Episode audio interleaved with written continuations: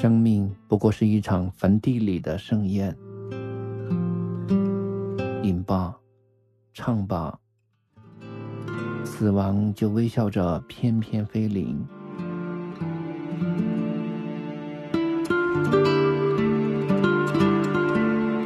当青春的容颜在镜中老去，还有谁会想起那些最初的温柔和疼痛？成都，今夜请将我遗忘。四川方言版，作者慕容雪村，播讲梧桐。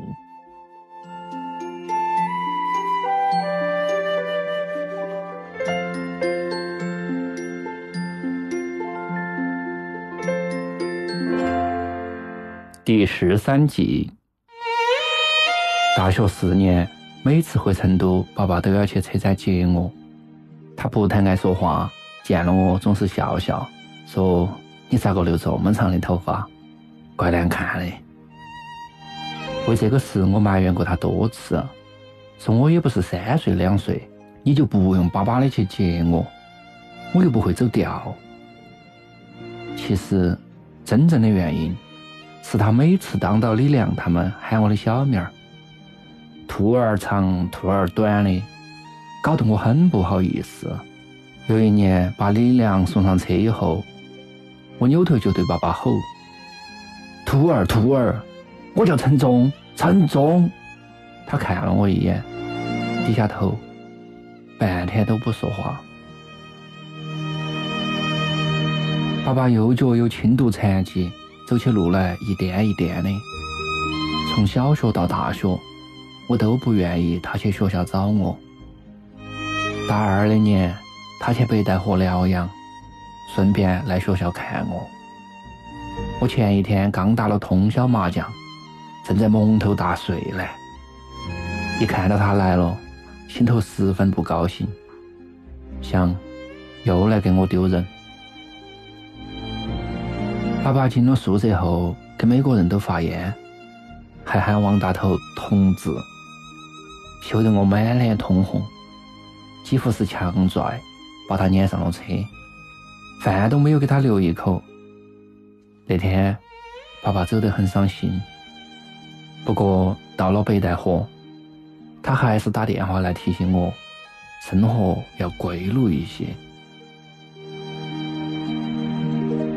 站到省医院的走廊上，我心头十分难过，心头老是想到爸爸在车站接我时的样子。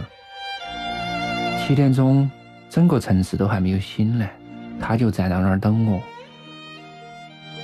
赵月扶到我妈坐在长椅上，小声的安慰她。老太太从一发现我爸昏倒在卫生间的时候就开始哭，一直哭到医院，哭得两眼通红。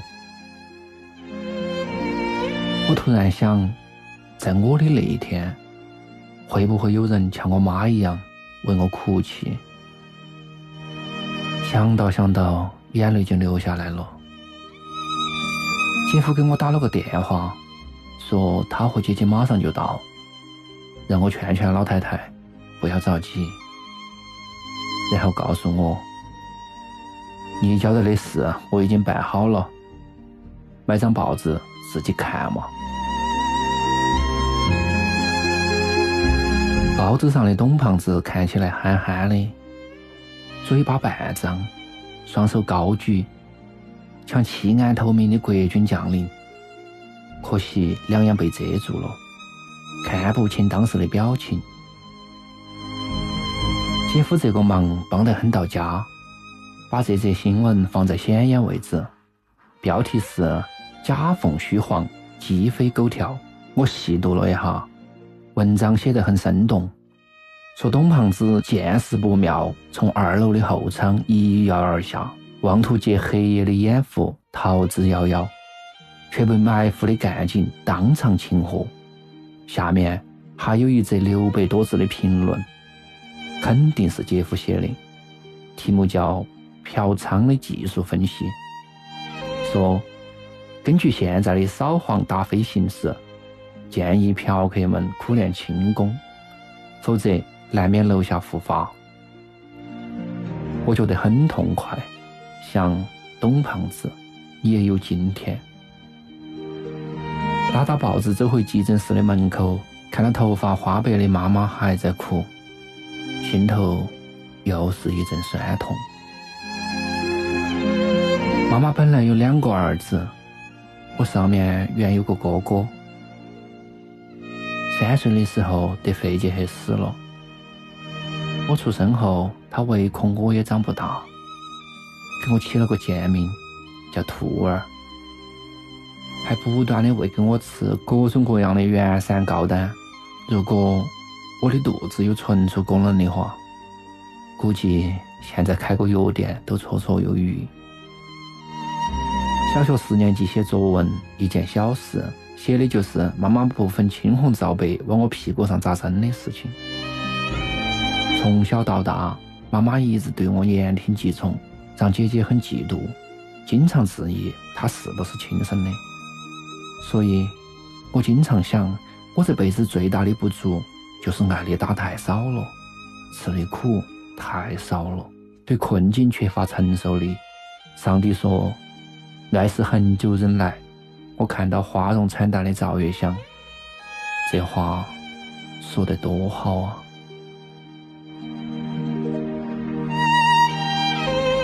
赵月小声的劝慰我妈，一面紧紧握住我的手。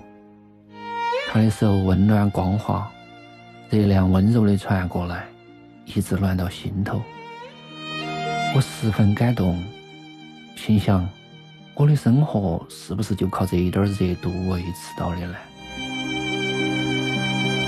一个模样俊俏的小护士走过来，问：“哪个是陈真元的家属？”我紧张的站起来。问我爸咋个了？小姑娘笑了一下，说：“你不用急，你爸的问题不大，你去把住院手续办一下。”我心中狂喜，忍不住喊了一嗓子，对我妈说：“我就晓得老汉儿不会有事，都是你大惊小怪的。”老太太仿佛大梦初醒，慢慢的张开嘴，开始笑起来。有件麻烦事，钱没带够。我身上一共带了一千二，连打车加挂号再付急诊费用，只剩下五百多。赵月掏了半天口袋，也就只有三百块。我给李良打手机，说：“秦两棍儿，打扰一下，给你借点钱花。”过了一会儿，就看到李良风风火火的来了，手头大包小包的提到各种补品。跟我爸办完住院手续，李良把我喊到门口抽烟，盯到我说：“昨天的事真对不起，我替叶梅向你道歉了。”我说：“你龟儿子的，还跟我说这些？我们两个哪个跟哪个？”心头却想，这事恐怕瞒不过他，暗地里。觉得十分的惭愧。我们宿舍曾经讨论过一个问题：新婚之夜发现新娘不是处女咋个办？王大头最坚决，说二手商品只能使用一次，用过之后要立马甩掉。不过我对此表示怀疑。王妻芳名张兰兰，跟王大头结婚的时候胸高臀大，一副久经沙场的样子。也没见大头说过半个不字。李良说，他不关心处女膜，纯不纯洁，跟那层肌肉组织没得关系，只要不妨碍使用就行。哪怕他是丽春园出来的，只要跟我之后不再跟别的男人胡搞，我就可以接受。后来他们问我的意见，我恼火的吼了一句：“叫个屁叫！都给老子睡觉！”说到，啪的关了灯，躺到被窝里头，愤愤不平。想起赵月的事来，感觉吃了个大亏。我相信李良是嘴硬心软，虽然说不在乎，但真遇到了，他必定是触火攻心。跟泰山谈恋爱期间，他就抓狂过一次，原因是泰山的前男友打电话来，泰山听得泪眼汪汪。李良在水房边跟我说起这个事，表情异常狰狞。我当时想，他要是会劈空掌、隔山打牛啥子的，打电话的小子一定会七窍流血。我另外一个顾虑就是罗山的事，虽然是叶梅主动来勾引我，但我完全可以拒绝。想起来，我有点恨自己。跟我睡过几次的酒楼老板娘说我是下身只会大脑，说得很有道理。在叶梅脱下裤子的那一刻，我没想起来她是李亮的未婚妻，只看见了她雪白粉嫩的身体。爸爸动完手术后精神萎靡了很多，我和妈妈轮流去医院陪护，不知不觉就把五一长假过完了。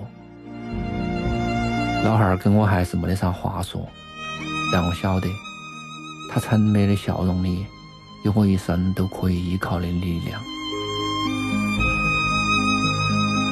有一天我在医院头待了一整夜，出来后看见赵燕正挎到一个帅哥，叽叽喳喳的连说带笑。我喊他，他回头看了一眼，冷冰冰的问我有啥事。我说那天的事真的很对不起。我不是有意的。旁边的帅哥耳朵一下子就支起来了，像一头被鞭打的驴子。赵燕可能是真的恨上我了，说不管你有意还是无意，反正我算认识你了。说完扭头就走。我一面追一面说：“赵燕，赵燕，你听我解释嘛。”驴子转过身来，推了我一把，恶狠狠地骂：“你妈的，你想做啥子？”我悻悻地止住了脚，感觉十分失败。心里头恨恨的想：这事要是放在当年，哼！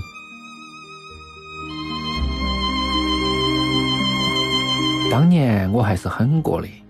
我们院儿有个家伙叫郎四，打遍了几条街未逢对手。我读初二那年，他和另外两个人把一个卖菜的活活打死了。去东北老家躲了三年，回来后越发的威名远震。据说我们院凡是有点姿色的姑娘都被他睡过，这让青春期的我十分羡慕。隔三差五的就往他家跑，跟到他在大街上横晃，感觉异常威风。有一次，两个小痞子在放学路上调戏我们班的女生，我仗义出手，跟他们推搡了半天，感觉功力不够，打电话给郎四说：“四哥，有人欺负我。”撇起一把菜刀就过来了，我一见他勇气倍增，功力大涨，一拳就把其中一个家伙打了个满脸开花。这件事在班里面传为美谈。不美的是那个女生最后也被狼四给睡了。有一天我放学后直奔狼四的小屋，看见那个女生白花花的大腿，心里头无比难过。高二下学期，郎四帮我举行了成年礼。他把庞玉燕喊来，说：“兔儿还是个童男子，你今天要给他开包。”庞玉燕二话不说就开始脱裤子。十几分钟后，我哭丧着脸走出大门，告诉郎四：“他妈的，庞玉燕有狐臭。”郎四现在在银石街开了间网吧，娶了个老婆，丑得吓人。我去的时候，他说：“你上网嘛，我不收你钱。”我刚坐下，他老婆就在房子里头摔摔打打的。郎四的表情十分尴尬。我对他笑了笑，走出来，看见新时代广场的璀璨灯光。十四年前，那儿是一个菜市场。这个老实憨厚的小店主，就是在那儿杀了一个人。